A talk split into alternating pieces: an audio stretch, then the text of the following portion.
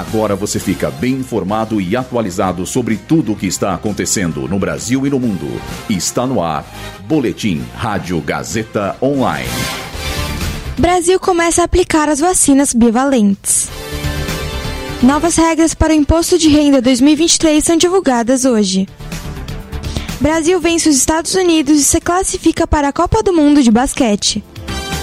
Eu sou Dília Cartacho e esse é o Boletim Rádio Gazeta Online.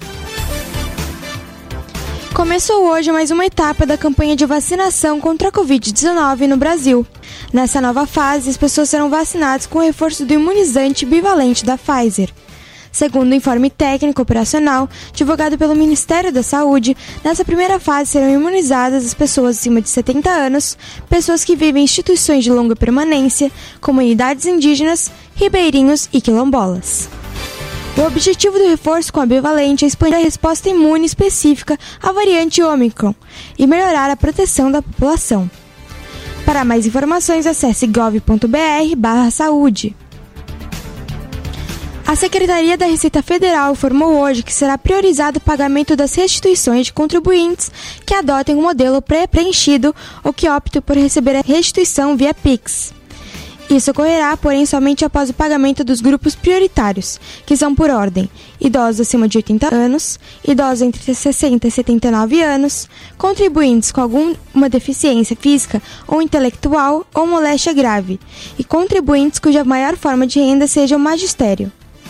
A explicação da Receita Federal é que está sendo criada uma outra faixa de prioridade, incluindo os contribuintes que entregaram a declaração pré-preenchida ou que formaram o PIX para recebimento dos valores. Eles passarão a furar fila que antes era estabelecida somente com base na ordem de entrega dos documentos.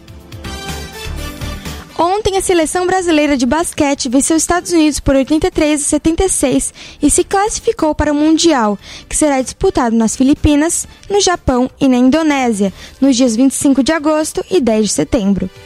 Os grandes destaques da partida pelo Brasil foram Bruno Caboclo, Iago e Rafael Hetzheimer. Caboclo foi o maior foi o grande nome da partida.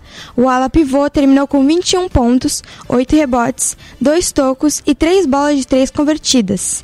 Iago teve 17 pontos e deu 8 assistências, enquanto Shamer teve 11 pontos. Pelos Estados Unidos, o destaque foi Langston Galloway. Esse boletim contou com suporte técnico de Ignacio Santiago, supervisão técnica de Roberto Vilela, supervisão pedagógica de Rogério Furlan, direção da Faculdade Casper Libero, Wellington Andrade. Boletim Rádio Gazeta Online. Gazeta Online. Você conectado.